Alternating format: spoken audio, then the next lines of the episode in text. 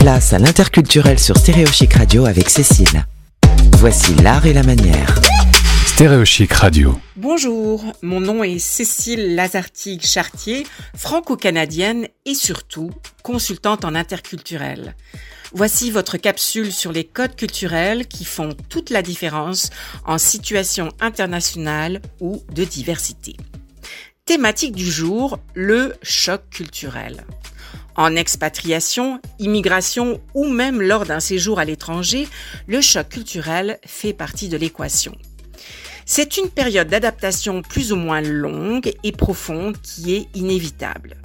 Dans les années 60, Kalervo Auberg a été le premier anthropologue à utiliser l'expression culture shock qui renvoie à une expérience de désorientation vécue par la personne devant apprendre à vivre dans une nouvelle culture. La perte des repères qui résulte du choc de déménager, de se retrouver dans un nouvel environnement et de devoir s'adapter rapidement à un nouvel univers culturel peut émerveiller, mais aussi déstabiliser, faire naître un certain stress. Le choc culturel est la perte de repères, de symboles familiers dans les interactions sociales.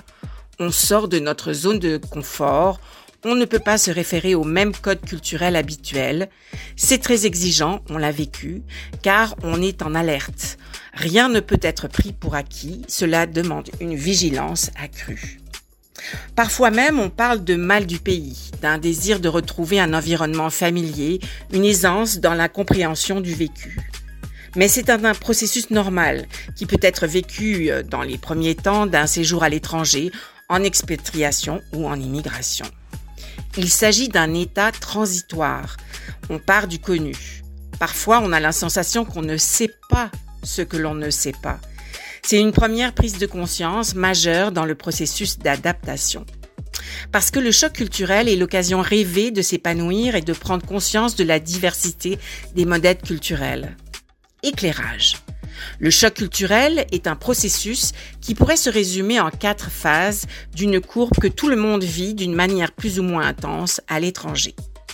Premièrement, la lune de miel, où vous êtes sur votre petit nuage, vous trouvez que tout est extraordinaire. Puis vient la confrontation. Tout vous irrite du nouveau territoire. Vous tentez le mimétisme pour vous fondre dans le décor, la critique devient parfois exacerbée et vous avez envie de fuite. Puis vient l'ajustement avec des stratégies claires. Vous arrivez à faire la part des choses, plus ou moins bien, vous avez trouvé de nouveaux ancrages, vous avez développé un réseau de soutien.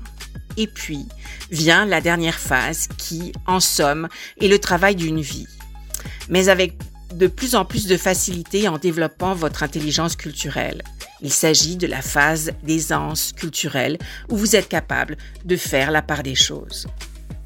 Sans nier la dimension stressante du choc culturel, tous les immigrants ou euh, les expatriés euh, pourront témoigner, il est possible de faire de cette expérience quelque chose d'enrichissant, une expérience formatrice sur le plan humain. Et vous, quelle est votre stratégie culturelle gagnante qui vous a permis de passer à travers le choc culturel? Quels ont été les aspects les plus difficiles dans votre expérience Ou encore, quelle force avez-vous développée lors du choc culturel qui vous servira pour le reste de votre vie À bientôt C'était L'Art et la Manière, l'interculturalité vue par Cécile, à retrouver en podcast sur stéréochic.fr. Stéréochic, un petit bout de France dans votre radio.